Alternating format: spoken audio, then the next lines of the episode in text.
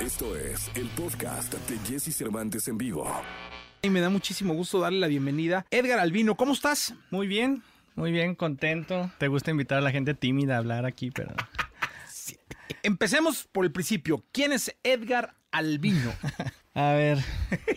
Sin suspiro. la- No, pues deja de pensar.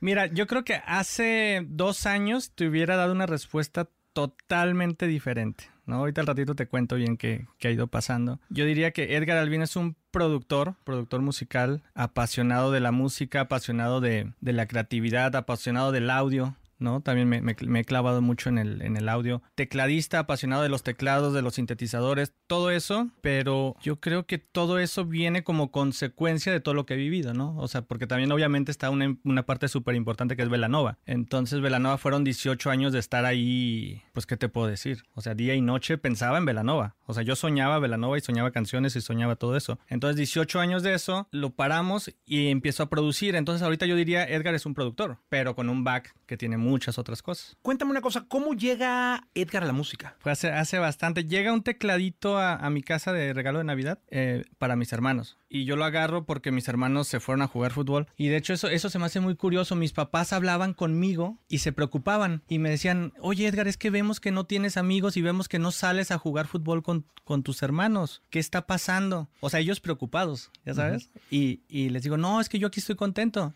Y me veían ahí buscándole al tecladito y sacando canciones. Y era un tecladito de juguete, chiquitito. Entonces así, así empieza. Y ya afortunadamente mi, mi mamá dice, oye, pues al niño le gusta, hay que llevarlo a clases. Haz de cuenta que mis papás eran, "E- este verano van a tener clases de karate, este de, de- de no sé qué otra cosa, computación, este otro de música. Y cuando yo llegué al de música, pues ahí me aterricé, ahí me quedé. Y ya vieron que tenía aptitudes y, y duré como tres años en cursos de niños, o sea, de, de ir a jugar. Y después entré a la escuela de música de la Universidad de Guadalajara y yo ahí me sentía soñado. O sea, me sentía como que estaba en el conservatorio de, no sé, de otro lado. eh, es una escuela muy importante. Es una escuela muy importante y muy bonita. El, el edificio es muy bonito, como es un edificio antiguo.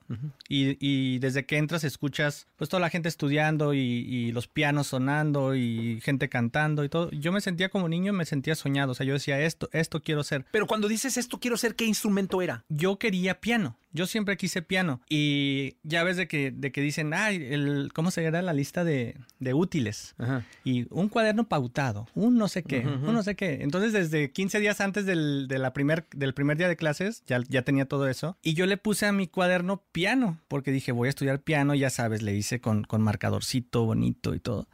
Y llegamos y, y nos dicen, no, no, no, ahorita todavía no van a decidir qué instrumento. Primero es un curso, ver sus aptitudes y después ya escogen el instrumento. Y me dicen, ¿tienes piano en casa? Porque tú quieres estudiar piano, necesitas un piano en casa. Y le digo, no, pues no, no tenía piano, tenía un tecladito de juguete. Y los maestros de piano son muy puristas, dicen, no, no, no, ese no por, te el, por el sirve. número de teclados, ¿va? Sí, ese no por te el número sirve. de teclas, perdón. Ajá, por el, por el número de teclas y, y por el tamaño de teclas. No, son súper, súper exigentes, puristas. No tienes piano, no puedes estudiar piano. Le digo, oye, pero aquí en la escuela puedo venir a estudiar. No, no, no puedes. Y, y mis papás dicen, hijo, pues guitarra, te compramos una guitarra. O agarra la guitarra de tu hermano. Mi hermano tenía una guitarra. Dije, bueno, pues va. Y me aventé tres años de guitarra clásica. Y fíjate que me gustó tanto. Yo creo que a esa edad, a los 10, 11 años, te marca que hoy en día todavía a veces, me acuerdo cuando platicaba con Richie, con Denise de Velanova, me decían, Edgar, es que tú eres guitarrista. O sea, ellos me decían, eres más guitarrista que tecladista. Pero después ya me cambié a piano y ya hice toda mi, mi carrera y todo en piano. Eh, ¿Cuál es tu primer grupo? Mi primer grupo con mis hermanos. Con mis hermanos, eh, un trío. Bueno, éramos cuatro, un amigo cantaba, se llamaba Hábitos. Aquí en Guadalajara había una tienda de, de discos que se llamaba Hábitos Privados, creo, de viniles. A mí no me tocó tanto, estaba creo que por el Hyatt o algo así. Y le pusimos Hábitos. Le pusimos Hábitos y ahí me pasé un buen rato, ¿eh? Pero era como versátil Rock, o, o rock, no. rock pop. Rock pop. Rock pop, mucho cover, mucho cover de, ya sabes, Soda Stereo, Caifanes, Maná. ¿Tocaban en, en- en bares y eso? o- o- Tocábamos en la casa. o sea, tocábamos en la casa y sí empezamos a tocar de pronto en bares, pero realmente era mucho como la el gusto por tocar. Yo creo que eso, eso era padre, porque no había tanta intención, ¿no? De, de decir, vamos a, a grabar, a sobresalir. a- yo creo que era más por el gusto de tocar. Nos ¿Y ahí, vamos. ahí llega Velanova? ¿Estando en la carrera o, o hasta después? Estando en la carrera, no, estando en la carrera. Ahí conocí a Denise. Denise En estudiaba en la UNIVA. Ah, órale. Que digo, conozco a Denise en, en un barecito que ella llega ahí con su grupo y me dice, no, pues es que ella, ella dice, yo canto y, ah, órale, y ya la escuchamos cantar, me llamó mucho la atención, se aventó un cover de Bjork, que es rarísimo que en un bar lleguen y alguien quiera hacer un cover de Bjork. De hecho, nunca había oído. Se lo aventó durísimo, ya sabes, y, y dije, órale, qué fregón canta esta chava, hasta ahí, no platiqué nada con ella. Y el lunes me la encuentro en la, en la fuera de la cafetería de, de la escuela. Le digo, oye, ¿a poco aquí estudias? Sí, aquí estudio. Ah, felicidad. Y ahí ya platicamos. Y le dije, oye, yo estoy haciendo música, ya me había salido con mis hermanos y ya había hecho el drama familiar. ¿No? Porque mis papás era, ¿cómo los vas a dejar? Tus hermanos tan buenos contigo.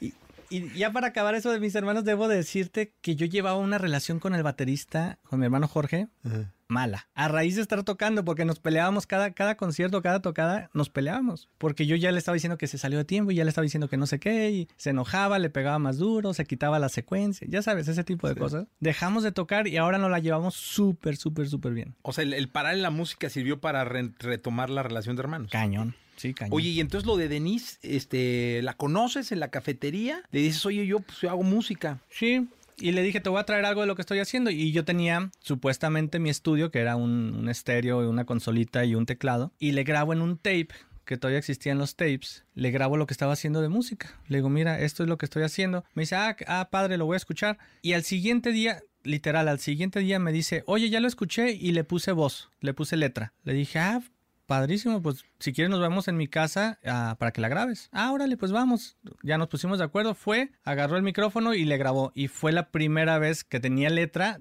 la música que yo estaba haciendo. ¿Qué canción era? Y ahí arranca Velanova. Oye, ¿y cuándo se dan cuenta que ya era Velanova? O sea, porque una cosa es hacer grupos así del bar y me dijo, y, y otra cosa es que ya chingado, ya salió con un toquín o, o cómo fue. Es que duramos mucho rato encerrados haciendo canciones. O sea, como hacer la tarea a puerta cerrada. Duramos yo creo que un año, año y medio así.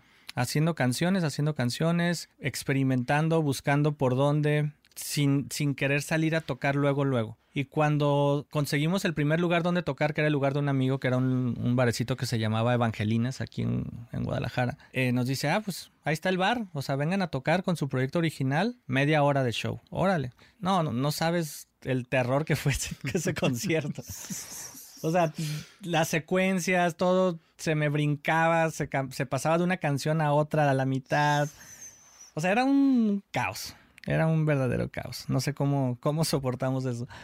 Pero la gente no conocía las canciones. O sea, no había bronca porque la gente decía, pues seguramente así es. ¿no? Nomás veía la cara de Denise que decía como que, ¿qué estás haciendo?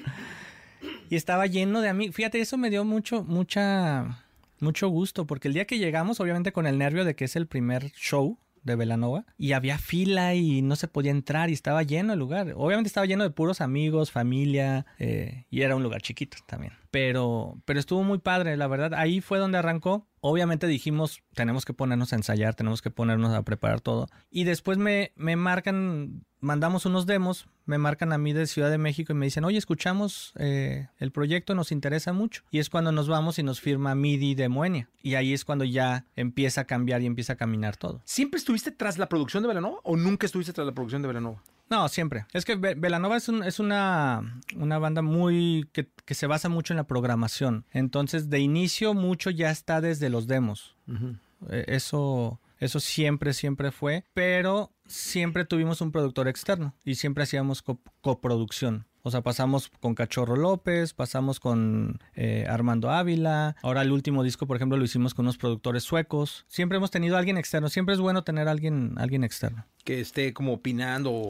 Sí, porque tú escuchas tanto una canción que pues llega un punto que pierdes objetividad o te enamoras de más de una canción o ya pierdes esa sensibilidad de, del oído de la primera vez. Yo, yo, por ejemplo, le aprendí muchísimo a Cachorro López. Cachorro López es un gran, gran productor y que él decía, mi primer, mi primera escucha de la canción es la que me dicta todo. Y su primera escucha, yo me acuerdo que llegábamos al estudio y nos decía, a ver, pon, pongan play a todo lo que traen. Y en la primera escucha veía que hacía muchas anotaciones. Y me decía, esto es lo que me sirve de aquí a que terminemos la canción. Dice, porque ya cuando la escucho dos, tres, cuatro, cinco veces, ya perdí. Porque ya mi cerebro ya le gustó, ya, ya, ya lo memorizó, ya todo. Y la primera escucha es la, la más importante. Oye, eh, ¿cuál es el disco más grande de Velanova? El disco más grande de Velanova, para mí, para mí, Dulce Beat. ¿Y Fue la canción más grande? Fue el que abrió las, las puertas de ¿Qué canciones venían, venían ahí? internacionalmente. Pues venía Por Ti, venía Rosa Pastel, venía ¿Y, y tu canción favorita? de Velanova. He pasado por, por, por muchas, pero ¿cuál será?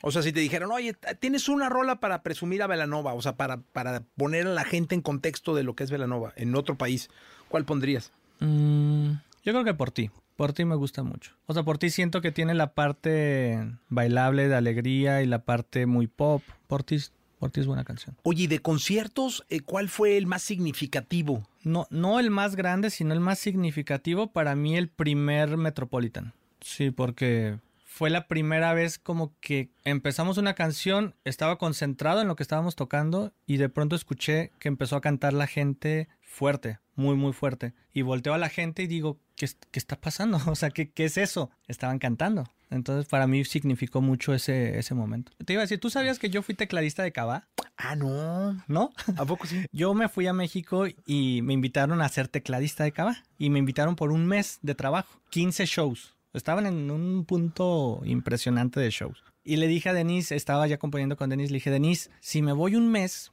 no- nos vamos a poder comprar un teclado nuevo, más chido, y vamos a poder grabar y todo. Me dice, no, pues sí. ¿Qué te digo? Pues vete. Entonces me voy con Cava y no me quedo un mes, me quedo un año y medio.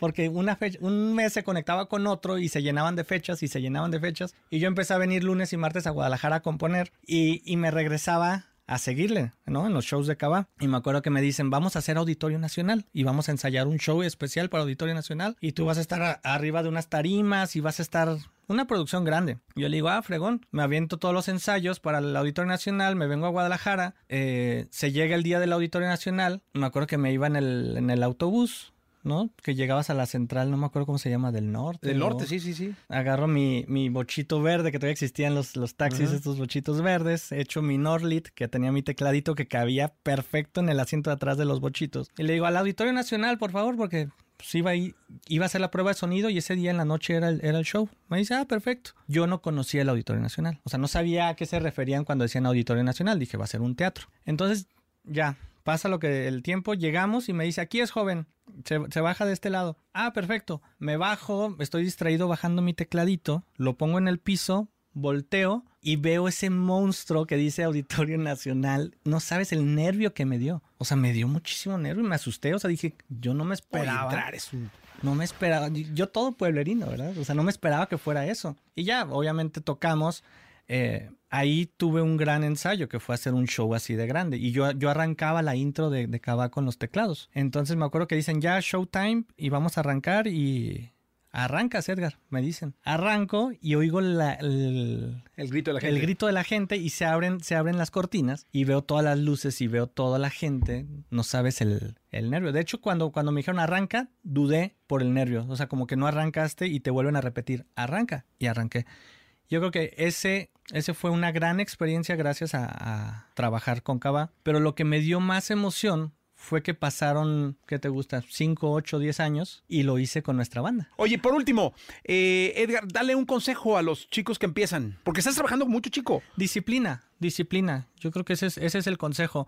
Eh, estoy trabajando con muchos de 20 años, de 22, de 25. Eh, me encanta la energía. Te das cuenta que hay una energía muy padre a esa edad y yo me acuerdo cuando también yo la tenía y que, y que no duermes y no pasa nada y quieres seguir trabajando. Está increíble. Pero lo más importante es la, la disciplina. O sea, tener, tener una constancia. O sea, si vas a trabajar fuerte, que trabajes fuerte los cinco días de la semana, no, no nada más uno y que te mueras al el martes ya estás muerto. Yo creo que la, la- la disciplina, la constancia, eh, el cuidar al máximo, que tus estándares, compárate siempre con los más, los más grandes. Compárate con los más grandes. Está padre tener amigos o, o gente muy cercana, productores, y está padre compartir esas ideas, pero no, no, yo lo que les digo, no te encierres en ese circulito, o sea, compárate con el productor de, no sé, de Dua Lipa, compárate con el productor de J Balvin, compárate con, porque para allá, para allá aspiramos todos. Claro. Entonces, si tienes ese estándar y ese sonido y le pones play a tu canción y luego la paras y prendes el Spotify y pones la, la de Rosalía y dices, ah, caray,